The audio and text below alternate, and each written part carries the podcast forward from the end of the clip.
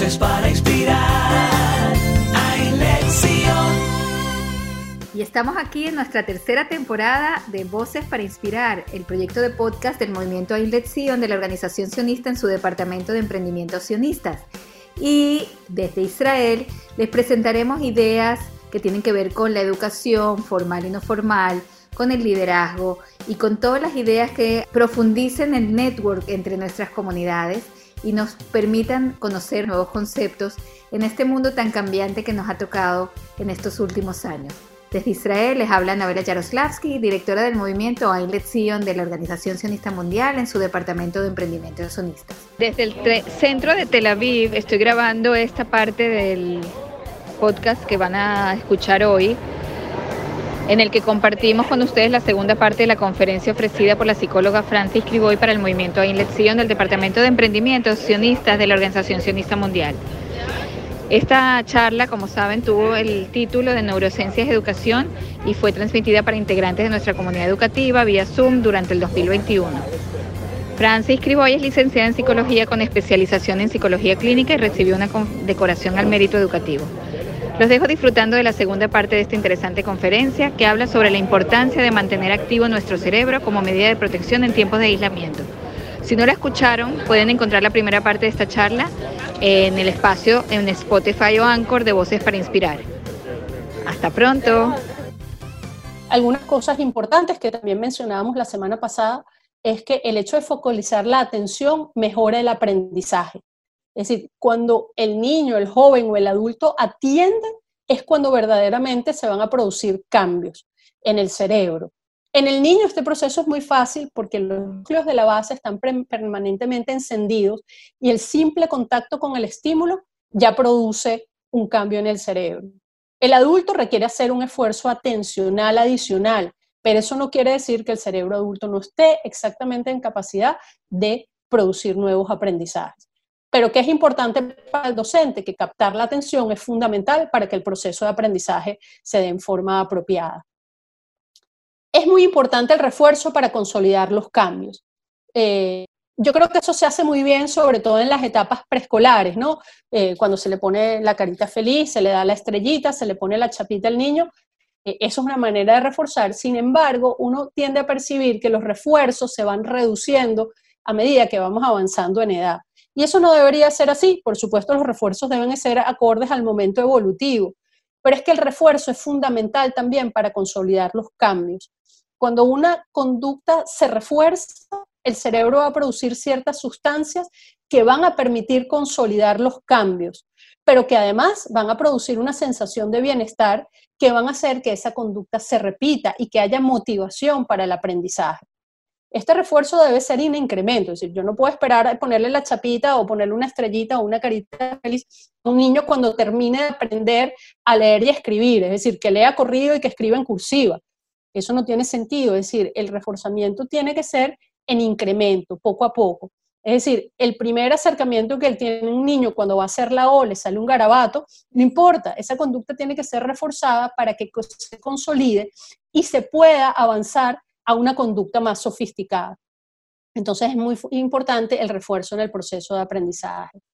Se ha visto que el trabajo intensivo es muchísimo más efectivo que el mismo número de horas distribuido a lo largo del tiempo. Es decir, el, cerebro aprende más cuando está inmerso, digamos, en, en algún tipo de concepto, de conocimiento, de idioma, funciona mucho mejor el proceso de aprendizaje.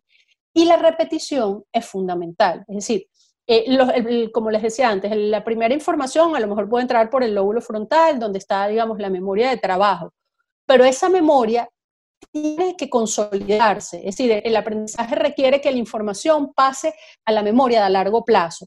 Y eso toma tiempo, es decir, el aprendizaje no es inmediato, le toma tiempo al cerebro en producir esos cambios y la estructura fundamental que se encarga del paso de la memoria a corto plazo a la memoria a largo plazo hipocampo, esa región que está en el área medial del lóbulo temporal, que tiene que ver con memoria y aprendizaje. Es allí donde se produce la transformación, pero eso toma tiempo.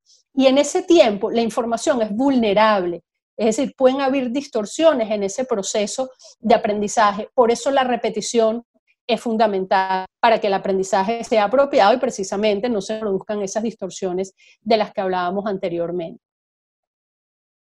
Otro aspecto muy importante es el de las emociones, es decir, las emociones matizan el funcionamiento del cerebro. Los estímulos emocionales van a interactuar con las habilidades cognitivas y pueden afectar su funcionamiento. Es decir, tenemos que tener claro que las emociones también están en el cerebro.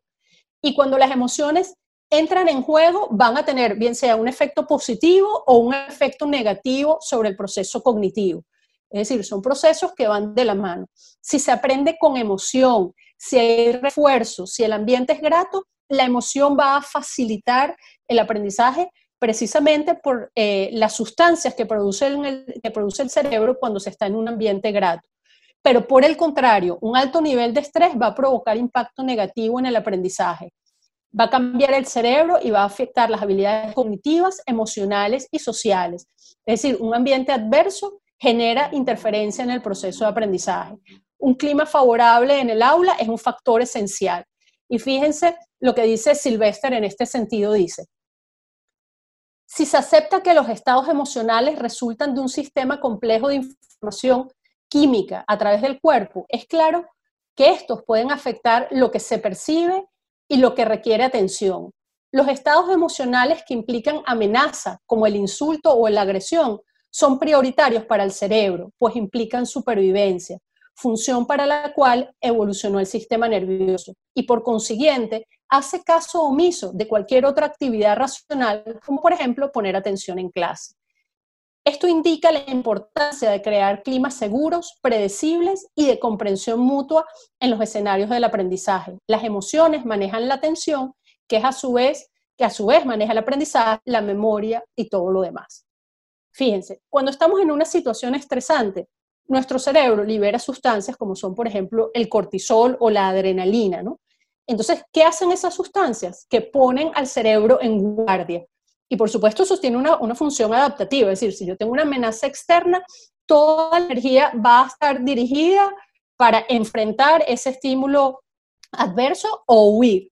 Y las otras funciones quedan en segundo plano si un niño, si un adolescente, si un adulto, no importa la edad, se enfrenta a un clima adverso de insultos y de agresión, pues el cerebro se va a poner en esa modalidad. Y cuando el cerebro se pone en esa modalidad, la atención no es relevante, es decir, prestar atención a otros estímulos que no sea el estímulo amenazante entran en segundo plano.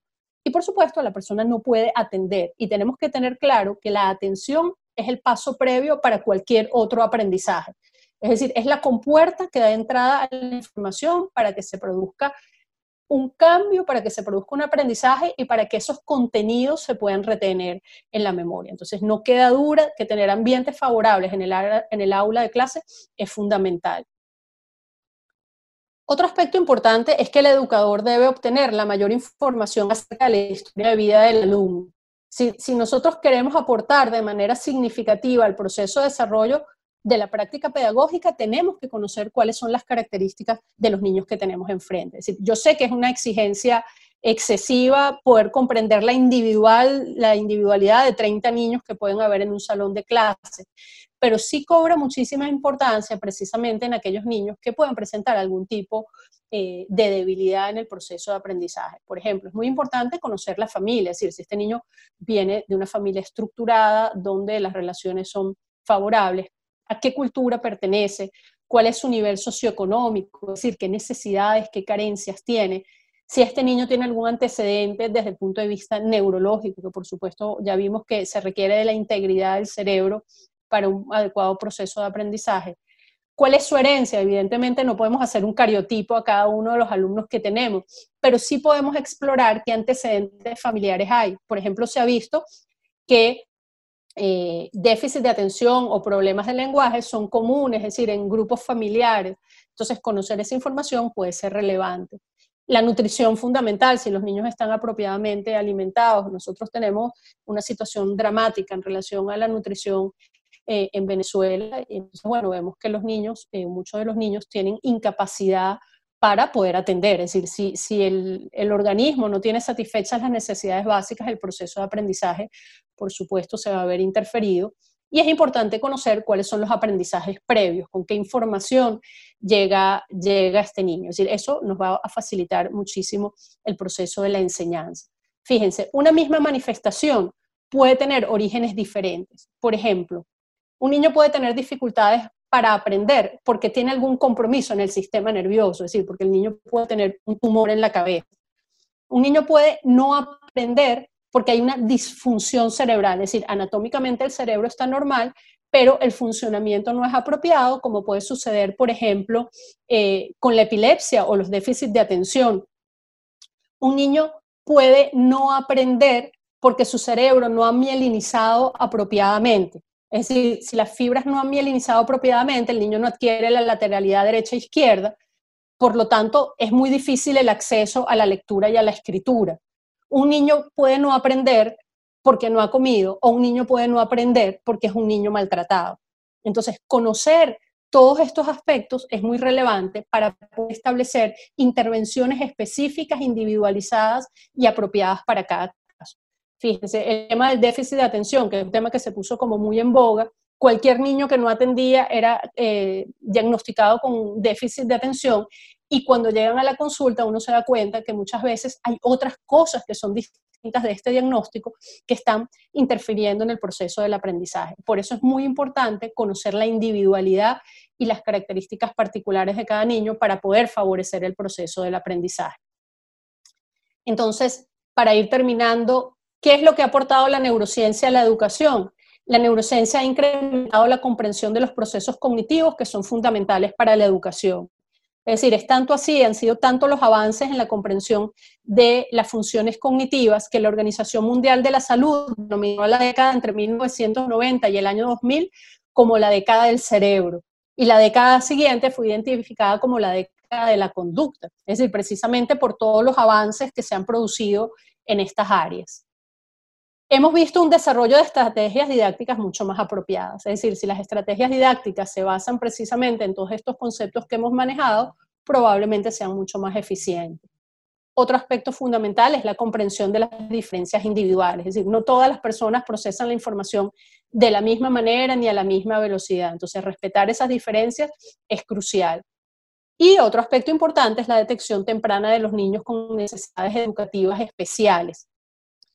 Eh, todos estos avances eh, en las neurociencias, es decir, en la comprensión del funcionamiento del cerebro, en la comprensión de las bases biológicas de las patologías, en la comprensión de las funciones cognitivas y del comportamiento, nos está permitiendo poder hacer diagnósticos mucho más tempranos, es decir, también el desarrollo de pruebas más específicas para la evaluación de estos aspectos nos permiten hacer una detección muchísimo más temprana mucho más específica para cada niño. Es decir, no se trata que todos los niños pasen por el mismo proceso, sino que los procesos de intervención sean apropiados a las características de cada quien en función de sus propios recursos. Entonces, en este sentido, cuanto antes se haga un diagnóstico, más efectivo va a ser el resultado de la intervención. Como dijo Leslie Hart, por primera vez en la historia de la humanidad tenemos a mano el medio para realizar un verdadero cambio en educación es un vasto y nuevo acercamiento que se asienta en una base de conocimientos científicos, la educación compatible con el cerebro. Muchas gracias. Muchísimas gracias, Francis, por tan aleccionadora presentación. Voy a leer algunas preguntas que están aquí en el chat. Eh, he tenido varias quejas de padres que en el colegio de sus hijos en educación inicial, dos y tres años, están exigiendo que los niños escriban en letra de molde y tengan la lectura corrida. Muchos niños no logran cumplir con esas exigencias, los derivan a terapeutas ocupacionales u otros especialistas. Mi pregunta es, ¿es apropiado este método en este nivel? ¿Trae consecuencias a futuro? Etcétera. Bueno, creo que, creo que de eso hablamos un poquito, ¿no? Eh, creo que esto no tiene sentido. Un niño de dos o tres años no está en capacidad de leer y escribir. Se pueden comenzar a hacer lo que se llaman las actividades de apresto, es decir, todas aquellas actividades que progresivamente van a ir conduciendo a la adquisición apropiada de la lectura y la escritura. Algunos de estos niños que sean sometidos a estos procesos de aprendizaje, a lo mejor lo van a hacer, lo van a lograr, pero otros niños no, porque como ya hemos visto, ese proceso de aprendizaje es completamente individual. Lo que preocupa con esto es precisamente que por la exigencia estos niños tengan que ajustarse y desarrollen mecanismos defectuosos, porque allí es donde verdaderamente viene la complicación porque después modificarlos es muchísimo más costoso que esperarse un poquito y esperar que el cerebro tenga las capacidades apropiadas para poder aprender. Y esto lo decimos para la lectura y para la escritura, pero lo podemos decir para cualquier otra habilidad. Es decir, yo creo que no tiene sentido que se extienda que un niño de dos o tres años aprenda a escribir apropiadamente. Como les digo, se pueden ir haciendo eh, actividades previas, actividades que van a ir permitiendo ir madurando ciertas destrezas, es decir, se tiene que consolidar primero las funciones, perdón, las funciones motoras. Es decir, el proceso de maduración motora para la escritura toma tiempo también, si bien es uno de los primeros que madura, es decir, se requiere la pinza fina, por ejemplo, para poder escribir apropiadamente. Entonces se pueden ir haciendo ciertos ejercicios que permitan hacer como una escalera, ¿no? Ir adquiriendo una actividad, que esa actividad se consolide para pasar a la siguiente, pero sin forzar la biología. Forzar la biología no tiene ningún sentido. Y nuevamente les repito, hay que respetar las diferencias individuales. Es probable que haya niños que los logren, pero es probable que otros niños no lo logren y eso no puede ser penalizado. Es decir, recuérdense que siempre en este proceso el reforzamiento es fundamental. Entonces, cualquier intento que haga el niño por aprender a escribir tiene que ser reforzado y tiene que ser felicitado y tiene que ser reconocido, siempre y cuando se vayan caminando hacia el camino correcto, digamos, del aprendizaje. Otra pregunta, otras dos preguntas. Eh, si hay algún estudio que haya visto la, comparación entre la educación em, tradicional y la de esta tan de tanta tecnología, y si eso de alguna manera eh, hay una experiencia para el mejor desarrollo del cerebro. Y la otra pregunta que hay es cómo se ve el ADD en el cerebro. Ok, fíjense. Eh, cuanto a la educación tradicional versus la tecnología, eh, yo creo que debemos llegar a un equilibrio. Yo creo que la educación tradicional tiene ciertas virtudes y la educación eh, tecnológica tiene otras tantas. Creo que una u otra por separado no es la que va a dar eh, el mejor resultado. Y hemos visto que, por ejemplo, los hijos de la gente que trabaja en Silicon Valley, es decir, donde el centro mundial de, la tecnología, eh, están haciendo, están metiendo a sus hijos en educación formal, porque se han dado cuenta que eh, que no da resultado. Es decir, que la, experiencia educativa requiere como de muchas otras cosas. Requiere eh, de la interacción social, requiere del contacto con los otros niños, del contacto personal con el maestro, pero también es verdad que tenemos que incorporar todos esos elementos porque los niños están sometidos a una estimulación impresionante y si nosotros no introducimos esos elementos dentro de la educación, los niños se van a aburrir, se van a fastidiar. Entonces yo les diría que tenemos que tener un balance entre lo que es la educación formal y el uso de la tecnología para facilitar procesos de aprendizaje. Es decir, ¿Cuántos videos maravillosos no podemos encontrar, por ejemplo, para enseñarle cosas a niños? ¿cuántos eh, ejercicios prácticos no podemos tener para enseñar eh, eh, la adquisición de ciertos conocimientos? Entonces, sí se ha visto que la tecnología sola como proceso de aprendizaje no es la mejor vía para aprender. Y lo estamos viendo, como les digo, en hijos de tecnólogos y lo estamos viendo en países muy desarrollados, que han ido dejando el uso exclusivo de la tecnología para volver precisamente al equilibrio entre, entre digamos, estos dos aspectos. ¿Okay? En cuanto al, al déficit de atención, ¿no? Bueno, ¿qué es lo que caracteriza el déficit de atención? Se sustenta en tres paticas, ¿no? Se sustenta en la dificultad para atender, para mantenerse concentrado. Se sustenta en la hiperactividad, es decir, la incapacidad que tiene el niño para mantenerse quieto, para mantenerse tranquilo, y además está la impulsividad, es decir, que el cerebro eh, tiene como dificultad de poner un freno allí. Algunos casos aparecen con estas tres características, en otros casos eh, aparece con eh, con alguna de ellas. Entonces podemos tener déficit de atención con hiperactividad, por ejemplo, de tipo inatento, donde solamente la inatención sea lo que, lo que va a predominar.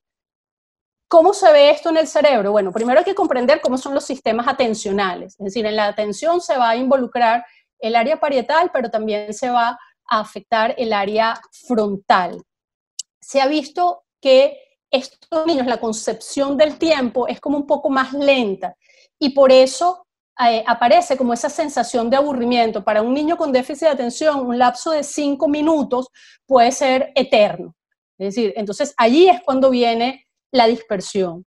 En cuanto a las pruebas, hemos visto que suele aparecer mayores déficits en la velocidad de procesamiento que en la misma capacidad de atención. Es decir, estos niños son mucho más lentos en procesar la información. Entonces, cuando la clase va avanzando y ellos no pueden ir a la misma velocidad que eh, va la clase, es allí cuando precisamente aparece eh, la dificultad atencional. Y entonces es cuando se dispersan y cuando pueden aparecer, digamos, los problemas conductuales, que son generalmente los que más molestan. Es decir, los niños que, son tranquilos, que pueden ser inatentos, pero que son tranquilos, muchas veces pasan a desapercibidos en el aula de clase, mientras que aquellos que son hiperactivos y que molestan, es allí, digamos, cuando se hace la, referencia a, la, digamos, a, los especialistas, ¿no? Es cuando el, maestro llama a los papás o llama, llama a los psicólogos. Eh, la atención es un proceso que en el cerebro tiene como varios departamentos, es decir, una cosa es la, atención focalizada, otra es la selectiva, otra es la dividida, y estos son los, digamos, los procesos que se pueden afectar en el déficit de atención. Y por supuesto, eh, algo que está eh, claramente comprometido en el, en el, déficit de atención son, es precisamente el área prefrontal, ¿no? Que es el área que nos permite precisamente la selectividad en, el, en, el, en la atención, el, el, poder pasar de un contenido a otro contenido, pero un área muy importante que se compromete es también lo que se llama el área órbito frontal, que es la parte que está por debajo del lóbulo frontal, que descansa sobre el techo eh, de la órbita, y que es la encargada de la inhibición de la conducta, es la que pone freno. Entonces, cuando esa área no está eh, adecuadamente madura o no está funcionando apropiadamente o no se cablea apropiadamente, entonces aparece toda esta hiperactividad y la conducta que, digamos, tanta interferencia eh, produce en clase. Tenemos que hablar también del sistema reticular, que es como un área que está en la parte del tallo cerebral, que es la que produce, los, es el sistema de activación, es lo que nos permite mantenernos en alerta que eventualmente eh, también podría, podría estar comprometido. Creo que estas son algunas de las características del cerebro del niño con déficit de atención. Otros dos temitas, y con esto cerramos, hablan de las tareas y cuál es eh, la incidencia de eso en el aprendizaje y si es positivo o no mandar tareas y a partir de qué edad y de qué tipo. Y la segunda pregunta para cerrar, que en Venezuela eh, la promoción es a partir de los seis años a primaria, donde les, les exigen a los niños tener escritura corrida, sumar, algunas, algunas cifras de suma, etcétera, y están preguntando si eso es correcto a esa edad. Ok, bueno, en relación a la segunda pregunta creo que ya la hemos contestado, es decir, cada función cognitiva tiene un momento específico en la maduración del cerebro y eso tiene que ser respetado en el proceso del aprendizaje. Pero tenemos que respetar esto y ir de lo más sencillo a lo más complejo. Es decir, primero un niño tiene que tener el concepto de cantidad para poder pasar a la adición, para después poder pasar a la multiplicación y para poder pasar a los polinomios. Es decir, ese proceso se tiene que dar, se tiene que dar en progresión y tiene que ir de lo más concreto a lo más abstracto, porque en, esa, en ese orden es que va la maduración, va la maduración del cerebro. Entonces, lo mismo que decíamos para la lectura y la escritura, aplica también para las matemáticas y cualquier otro aprendizaje. Se pueden ir haciendo ejercicios de acercamiento a los contenidos, pero esto tiene que ser de manera progresiva. ¿Cuál es el peligro de esto? Es la exigencia, es decir, que se exija que a una edad determinada el niño tiene que tener determinadas capacidades. Por supuesto que hay cosas que tiene que alcanzar, hay objetivos académicos que tienen que estar logrados, pero siempre eso está bien siempre y cuando esos objetivos sean acordes al proceso de maduración. En cuanto a, las tareas, eh, yo tengo mis dudas en relación a eso. Es decir, un niño pasa ocho horas por lo menos en el colegio, ¿no? Pasa un tercio de su día en el colegio, lo que yo creo que es suficiente. Es decir, eh, las tareas pueden estar para consolidar ciertos contenidos, que creo que también es importante que lo hagan de manera independiente, es decir, fuera del entorno escolar, pero también creo que tienen que ser limitadas. Es decir, creo que el exceso de tareas, el exceso de actividades no tiene un rol beneficioso para el proceso de aprendizaje, sino lo que produce es como saturación, ¿no? Yo creo que el tiempo libre, el tiempo de creatividad es fundamental. Es decir, cuando un niño está en ocio, que también tienen que ser tiempos limitados, es cuando el cerebro realmente descansa, se regenera, consolida los aprendizajes previamente adquiridos y además ese es el espacio de la creatividad, ese es el espacio donde aparecen las ocurrencias. Si nosotros llenamos el día completo del niño, que el niño después de salir de las ocho horas del colegio, después tiene que tener clase de inglés y después tiene que tener clase de deporte y después llega a la casa y tiene que hacer las tareas, estamos inundando de información nuestro cerebro. Nuestro cerebro también necesita lapsos de, de ocio. Entonces, bueno, en conclusión diría que las tareas tienen sentido siempre y cuando sean moderadas y siempre y cuando impliquen la consolidación de estos aprendizajes. Creo que sí son necesarias, pero con cautela y evitando los excesos y evitando las sobreexigencias. Sobre lo de la escritura ya lo hablaron. Entonces, aquí estamos hablando, solo para cerrar, como para no dejar que quedó, el sistema de recompensas eh, y aquí también hablan algo de educación invertida o flip educación de cara a estos interesantes planteamientos desde la dimensión neurocientífica. No sé a qué se refiere. Ok, eh, en relación a esto, la verdad que no, no, sé, no sé a qué se refiere. En cuanto al sistema de reforzamiento, fíjense, en el cerebro hay, un, todo un sistema, hay toda una red de conexiones, que eso es lo que se llama el sistema de reforzamiento del cerebro, que, bueno, voy a decir algunas palabras un poco técnicas, pero no importa, va eh, desde el área tegmento ventral, pasa por el núcleo caudado llega al núcleo accumbens, que son eh, áreas distintas en el cerebro y que tienen que ver con la red de dopamina, con la producción de la dopamina. Entonces, bueno, hay varias vías de la producción de dopamina, que es la sustancia que se produce cuando estamos en contacto con algún estímulo que es placentero. ¿Por qué el cerebro tiene un sistema de reforzamiento? Porque fue indispensable para la supervivencia. Es decir, eh, tenía que ser reforzada la conducta de beber agua para que esa conducta se repita y podamos subsistir. Es gratificante comer, es gratificante tener relaciones porque así se perpetuó la especie. Entonces, por esa razón, cerebro tiene todo un sistema de reforzamiento porque es indispensable para la supervivencia.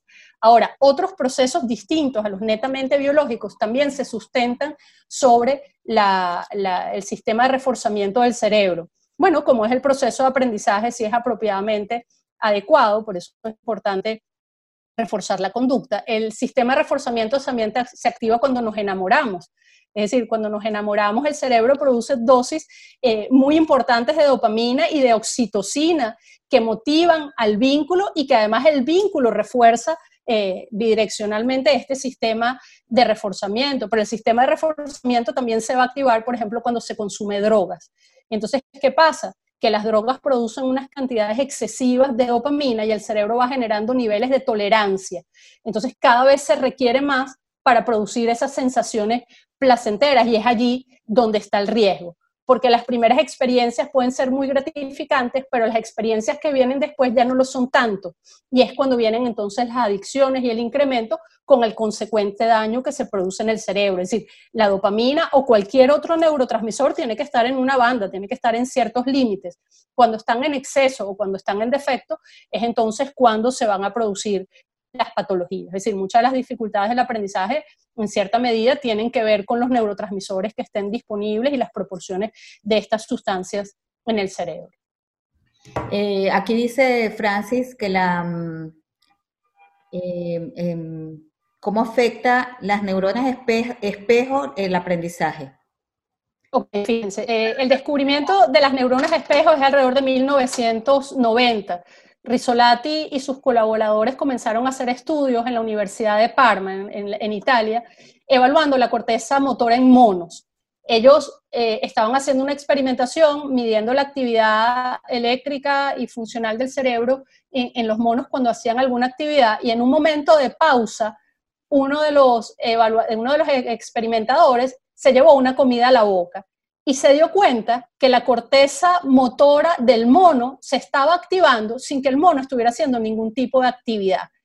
es allí cuando descubren las neuronas espejo, que son neuronas que se activan ante la presencia de la actividad del otro en ausencia de movimiento. ¿Ok? Y estas neuronas han ido cobrando muchísima importancia porque son además las neuronas de la empatía, son las neuronas que nos permiten comprender la conducta del otro, anticipar qué es lo que va a hacer el otro. Fíjese qué interesante, por ejemplo, eh, personas que ejecutan eh, algún tipo de instrumento o que les gusta muchísimo la música, cuando escuchan una melodía, su corteza correspondiente a las neuronas espejos se activan como si estuvieran ejecutando esa melodía. Y en este sentido, bueno, se ha visto que hay como dos áreas fundamentales donde se ubican las neuronas espejo, una en la parte superior del lóbulo temporal y otra muy cerca de la corteza motora en la parte, en la parte frontal del cerebro. Se ha visto que el sistema neuronas espejo muchas veces se ve comprometido en los niños con autismo, que precisamente es lo que se llama la teoría de la mente, es decir, la capacidad de entender al otro, que es una de las limitaciones características eh, de los trastornos del espectro autista. Entonces ahí se ha visto que las neuronas espejo eh, no funcionan apropiadamente. En relación al aprendizaje juegan un rol fundamental. Y quizás una de las áreas donde más se ha visto que las neuronas espejo se involucran en el proceso del aprendizaje es en relación al lenguaje. Cuando la madre le habla a su hijo, ya las neuronas espejo comienzan a practicar los movimientos necesarios para la emisión del lenguaje. Es decir, ya se comienzan a activar tal como si estuviera hablando, aunque el aparato bucofonador no esté totalmente maduro y otras estructuras cerebrales no estén maduras para la emisión del lenguaje, ya el cerebro viene practicando eh, esas, esa, esa actividad, es decir, la coordinación de los movimientos necesarios para poder hablar. Y las neuronas espejo son muy importantes, yo diría, en cualquier proceso de aprendizaje y en cualquier proceso de rehabilitación.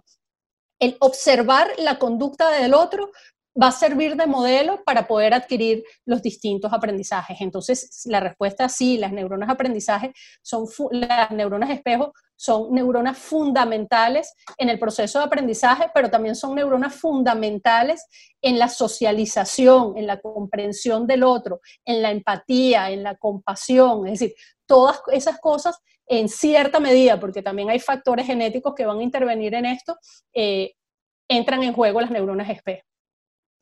Eh, Francis, y para cerrar, ¿qué piensas de este fenómeno que hay ahora de que las casas, y eso yo creo que es a lo que se refiere eh, la persona que hacía la, pregunta de la educación invertida, que la casa se ocupa de la educación o están estudiando en la casa y de repente, eh, es, de repente la casa se volvió el colegio en esta situación en la que estamos viviendo. ¿Cómo afecta eso a, toda, a todo el ambiente educativo y a los resultados? Ok, eh, creo que hay dos cosas, ¿no? Una cosa es cuando la casa, en, situaciones normales, digamos, cuando la casa se tiene que involucrar en el proceso educativo y estamos viendo como todo este, e, esta necesidad de que los niños tengan que tener una escuela paralela en la casa con profesores particulares, eh, creo que eso nos tiene que llamar la atención, que hay algo en el proceso educativo que no está siendo apropiado. Es decir, la vía de ingreso no está siendo apropiada, las exigencias no están siendo apropiadas, eh, a lo mejor la experiencia educativa no tiene las características correctas, porque, eh, es decir, yo creo que no hay mayor satisfacción para un docente que su alumno comprenda eh, lo que se le está enseñando.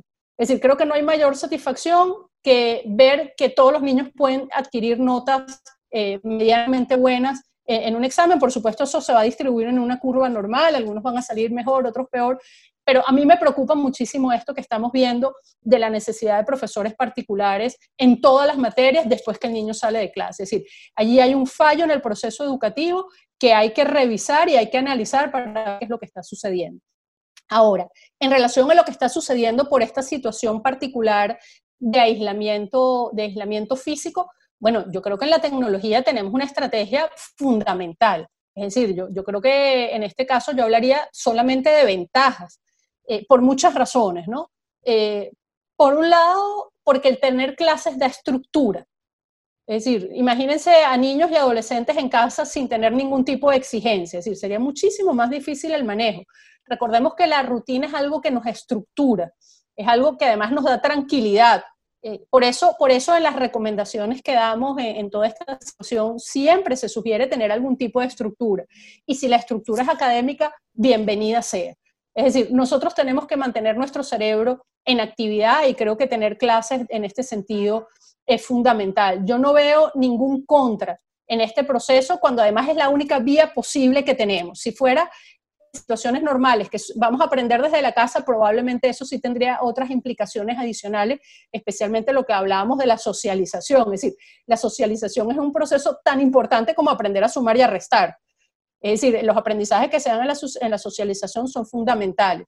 Pero en estas condiciones yo diría que, que, es simplemente ventajoso, es decir, poder seguir el proceso de aprendizaje, no producir interrupción desarrollar nuevas estrategias, es decir, todos estamos poniendo en juego nuestra neuroplasticidad, todos nos tenemos que adaptar a nuevas cosas y eso es fundamentalmente favorable, no veo ningún contra en eso. Eh, en cuanto a si se involucra o no se involucra la familia, bueno, creo que ahí tiene que haber cierto cuidado. Uno siempre quiere promover que el proceso de aprendizaje sea un proceso independiente, pero también tenemos que estar presentes para aquellas cosas puntuales de donde los niños vayan requiriendo ayuda. Muchísimas gracias, doctora Criboy. Gracias a todos por estas importantes contribuciones. Nos despedimos en esta oportunidad para seguirnos escuchando muy pronto. Hay lección, voces para inspirar. Hay lección.